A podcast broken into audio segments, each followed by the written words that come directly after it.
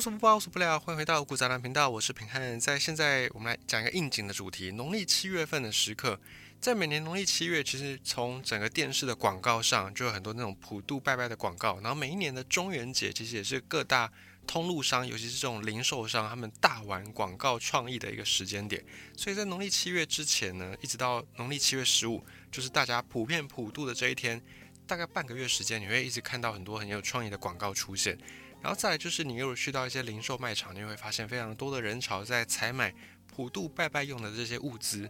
那每一年农历七月份，不管你有没有信仰相关的宗教，你应该都可以感受到在台湾的整体社会上面的那种过节的氛围。但是这个过节呢，过的是所谓的普渡，或者过的是所谓的中元节，所以自然有一些灵异的色彩也会比较浓厚一些。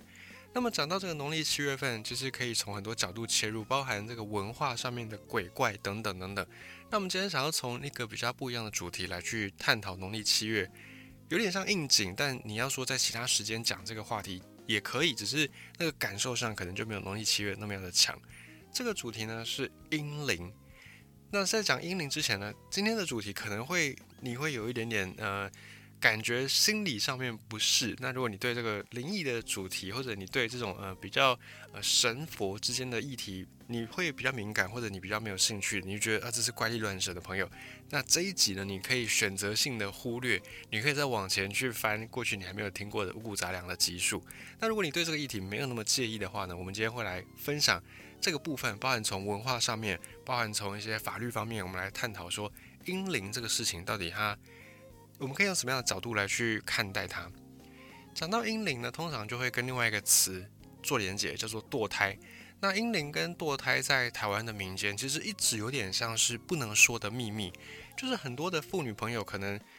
终其一生有碰过，或者是你可能有听过，或者你身边的人有这样的一个经验。所以堕胎这个事情，虽然表面上大家会把它视为一个禁忌话题，就是。我们不会特别去专门谈堕胎这个事情。一般聊天，你不会随便把这个堕胎的经历拿去跟别人分享，除非是那种闺中密友，或者真的是呃你很亲密的家人才比较可能会知道。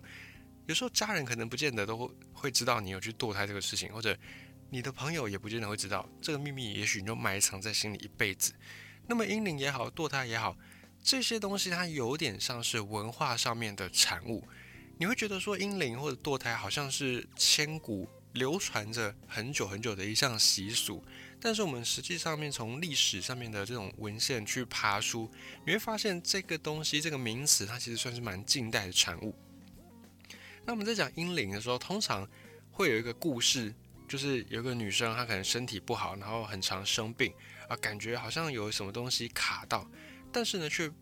不可名状，就是不太确切、不太清楚知道说到底是什么东西，所以呢，这个女生她可能就会去医院，然后去公庙，通常是去医院，然后一直找不出病灶，然后再可能就会求助于一些宗教，然后开始去公庙，然后庙方可能就会对这个女生来做一些询问，包含询问她一些出生年月日啦，然后算一些八字啊，然后再就是询问她呃近年来有没有发生什么样的事件等等，然后呢，这个时候女生可能就会坦诚说啊。可能多年前或者前不久曾经有堕胎，那这个时候妙方就会说啊，那就是这个阴灵在作祟，就是这个被你堕掉的胎儿，它化作阴灵，然后一直跟在妈妈，就跟在你身边。那这个阴灵因为怀抱怨念，所以最后就会害得母体，也就是母亲身体虚弱，然后可能甚至没有办法再生育等等。那通常这个故事发展到这里，这个妙方就会说啊，那你应该就是要去来供养这个阴灵，然后祈求阴灵说可以让他好好的超度，好好的再投胎转世，然后不要再作祟，不要再危害妈妈的身体等等。通常在台湾的民俗当中，你如果听到有阴灵，你应该都是会或多或少伴随着类似这样子的故事。那或者你可能身边就有人是经历过这种经验。那你有想过阴灵这个名词或者阴灵这个事件在台湾的时间？有很久吗？有多久吗？你有想过吗？你说可能几百年吧，哦或者可能几千年吧。随着以前先民们还在中原、还在中土大陆上面生活的时候，可能就有这样的一个习俗了。但其实根据文献的记载跟考据，阴灵以及这种相关的概念，大概在台湾只有几十年，也就是它是一个非常非常新的一个名词，它可能还没有比很多阿公阿妈的年纪还要老还要大。那这个阴灵。它并不是一个传统的台湾本地的信仰，它是源自于日本的一种文化，叫做水子信仰。水是喝水的水，子就是孩子的子，水子信仰。那这个信仰在台湾大概只有几十年，可能三四十年、四五十年的历史而已。在台湾，如果你有经过一九七零年代的时候，你可能会有点印象，就是在一九七零年代那个时候开始，台湾的民间社会有出现很多所谓的阴灵的供养的仪式。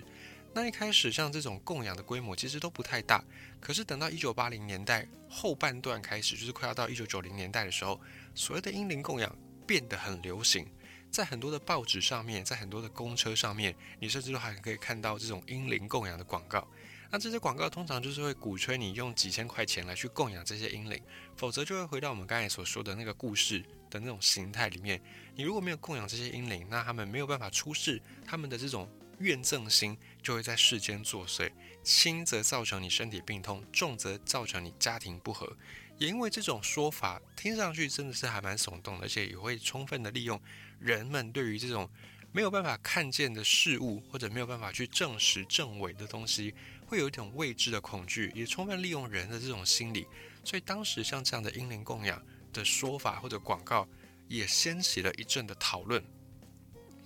例如，在一九八七年的《联合报》这个报纸上面就曾经有报道过，报道上说“阴灵”这个词呢，在台湾已经开始出现，而且也访谈当时的中研院研究民间信仰还有宗教的一个学者，叫做刘之万。刘之万老师就说，阴灵超度的行为其实就是来自于日本的水子供养。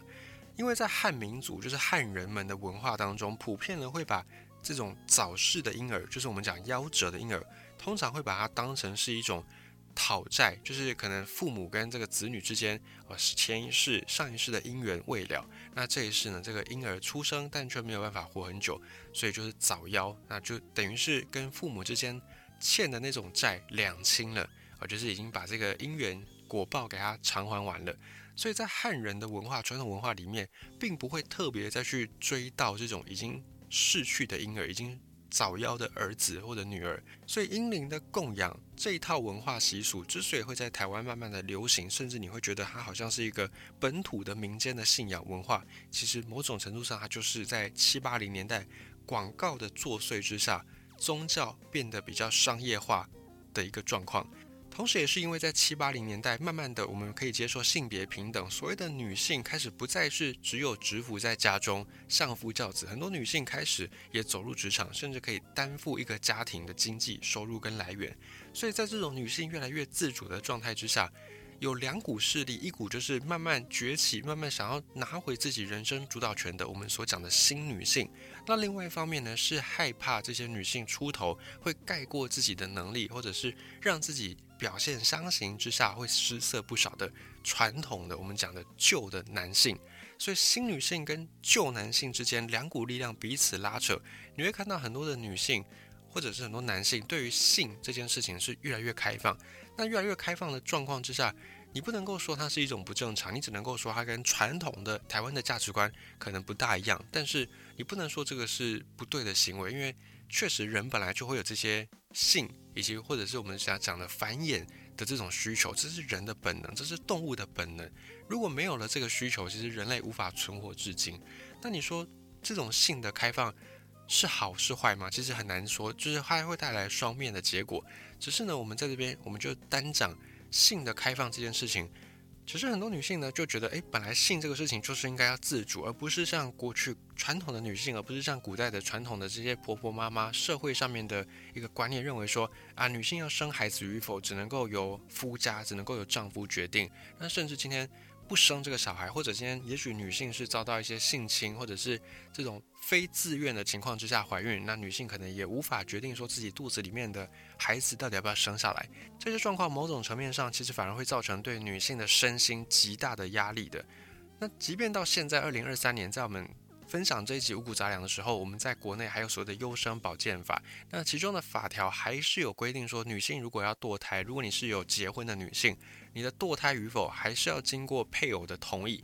那这个事情是目前写在法律上面的，有讨论说要修法，但目前没有下文，就这个法案还在立法院里面躺着，还没有正式的做一个定夺。不过呢，你说这个堕胎需要配偶，就是你的婚配的配偶同意与否，这个事情当然有讨论的空间。赞成这个法律继续存在的人是认为说，因为生孩子本来就不可能只有自己一个人生。你说就算冻卵，那你也得要有精子，那有精子的事情就不会是一个单指女性一个人的状况。所以如果在今天你在婚姻当中，你跟你的配偶，你跟你的伴侣结婚，那要生小孩当然不会只有一个人决定。所以理论上来说，要堕胎当然也不会可能只有妈妈自己决定要不要生。所以。要取得配偶的同意，这是一个尊重配偶的表现。那反对这个法条的人是认为说，就算这个事情，就算生小孩是需要两个人，但是大部分在承受怀孕这种十个月不方便，以及最后分娩的痛苦，还有呢，在生产完之后身材上面的这个变化，以及心理上的变化，几乎都是发生在妈妈身上。那为什么妈妈不能够自己决定我要不要生下这个小孩？今天我们当然也没有要讨论这个法条它的需不需要修改与否，我们只是提出说呃有这样的一个状况存在，以及有这样的正反两方支持反对的意见存在。所以我们可以看到，在整个社会发展的过程当中，七八零年代旧的男性慢慢的担心自己的权利，以前的父权社会的红利可能会消失，而新的女性呢，正渴望着。从过去这种传统的所谓的三从四德里面，能够解放，能够重新的拿回自己人生的主导权，包含性方面的自主权。所以很多的女性可能就比较会容易有所谓的堕胎的经验。当然这个没有好坏，我们在这里没有要批判任何女性的意思，只是说有这样一个现象，有这样的一个状况。而这样子一个堕胎，其实还是会对女性造成一种心灵上面的压力。因此，利用了人们的恐惧心理，再加上新女性在新时代所面临到的新挑战，像这样子的阴灵宗教商业化的情况就变得越来越普遍，而且大家也都比较能够接受，因为确实有很多人是有碰到这样子的心灵上面的罪恶感。那当时在一九八七年的这一份联合报的报道当中，也有去报道，也有去采访到了佛教这个宗教的观点。当时联合报他们采访的是一个法师，叫做华严莲社成一法师。这个法师说，他从来没有在佛经里面看过阴灵两个字，所以也没有所谓的阴灵作祟，至少在佛教里面是没有这个概念的。那佛教里面虽然讲因果轮回，但是呢？即便这个胎儿他早逝，他没有办法顺利的被生产下来，那也是他自己的业报，也是他自己的短命的业报。那既然是他自己的业报，当然就跟家人没有关联，就不会牵扯到这些家人，也不会牵扯到所谓的妈妈。所以在当时的佛教观点认为说，阴灵这个东西应该不是佛教里面本来的东西，如果有，那可能是外人哦强加附会上去的，强加穿凿附会的。所以，不管是当时研究宗教的学者，或者本身是宗教里面的佛门中人，大家对于阴灵供养普遍都是不以为意的、不以为然的。可是呢，当时有开办这种英灵供养的寺庙，却经常很容易就会透过这种一些佛教的术语啦，或者是利用人们的恐惧的心理，然后来去包装这种所谓的英灵供养的服务。那美其名可能是帮助。婴儿婴灵超度超脱，但是实际上可能更多只是在从事一种敛财的行为。所以很多的公庙当时做这个事情，在八零年代末期开始大量的去把英灵供养这个事情变成一种宗教商业的活动，当然也让很多佛门中人、修行中人也感到相当不满。甚至还有佛教徒为了这个事情办了很多讲座，然后也走上街头去大声疾呼说：“英灵跟佛教没有关联，请大家不要把这两个东西挂钩在一起，污名化佛教徒。”所以，英灵这个信仰或者是英灵这种文化习俗进到台湾的时候，一开始是受到很多宗教的人的反弹的。但是为什么到现在很多的女性哈听到阴灵，可能就还是会觉得嗯。心有不安，或者大家对于阴灵共享这个事情，还是觉得好像是一个必要存在的事情呢？或者很多宗教人士也一反过去他们前辈们的态度，到了现在，反而很多的宗教人士会主动的跟你说啊，我们这个阴灵啊，就是要去供养它，就是要去超度它，哦，才不会影响到妈妈的运势，才不会影响到妈妈的健康，等等等等。为什么当初打着反对的部分的宗教人士，到现在却变成最支持这种阴灵行为或者阴灵供养的一派人呢？这一切就要从一九八零年代的台湾社会继续来探讨。这时候我们就要回到法规的部分，为什么阴灵的这个说法早不开晚不开，在八零年代就整个传开了呢？因为当时候台湾有一个堕胎合法化的法条。早在一九八四年，台湾通过了我们所刚才所讲的优生保健法。当时这个优生保健法通过之后，被当成是堕胎合法的一个里程碑。本来在我们的刑法里面就有所谓的堕胎罪，而在优生保健法的一个条文里面是有写到，妇女可以因为心理的健康而堕胎，而且不会因此而犯罪。不过呢，还是要值得一提，就是我们刚才也有讲到，已婚女性的堕胎还是需要经过伴侣同意，所以并不完全是完全百分之百自由自主的能够做决定。这个法条到现在还是这样子。那优生保健法的这一条堕胎合法化的争议，在当时台湾社会引起了广泛的讨论，所以早在通过之前，大家对于这个法案就已经是有非常非常多的涟漪。反对这个法案的人认为说，台湾妇女当时坊间的堕胎情况已经是很泛滥，一旦堕胎合法化，那可能就会造成更多的性泛滥，可能会有更多妇女选择性自主的同时，也选择堕胎，然后可能会有很多无辜胎儿因此受害。这是当时反对派的声音，虽然这些反对派的声音好像感觉很多人支持，不过最后这些反对派还是占整个社会当中的少数。那在一九八四年这个优生保健法还没有通过的时候，曾经有电视节目接口音，然后接到七百多通的来电。根据当时的记录是，七百多通来电里面赞成这部法案的有百分之七十四，那反对的只占百分之十七，而且呢这个。扣印进去的电话大概有八成都是女性打的，所以从这个简单的电话扣印当中，我们可以把它视为是一种民调。从这个数字可以发现，说其实当时社会上面的，尤其女性，大部分都还是支持这部法案的，因为毕竟这个跟自己的权益是切身相关的。很多女性当然会希望说，可以把这个堕胎的权利拿到自己手中，而不是把它交给其他人，而不是让自己的未来哦，就是轻易的交出去给别人来决定。但是这个优生保健法通过之后，却变成有另外一个很奇特的结果，也就是你不会再轻易的因为堕胎，然后就犯了罪。可是呢，这种堕胎随之而来的心理压力，或者我们把它通俗一点讲，叫做罪恶感，这种罪恶感却没有因为堕胎合法化而消失。即便到现在，很多有经历过堕胎的女性，可能心理层面上都还是会有一个过不去的坎，会有一个过不去的关卡。那像这样子的一个关卡，或者心理上的不安，或者我们讲罪恶感。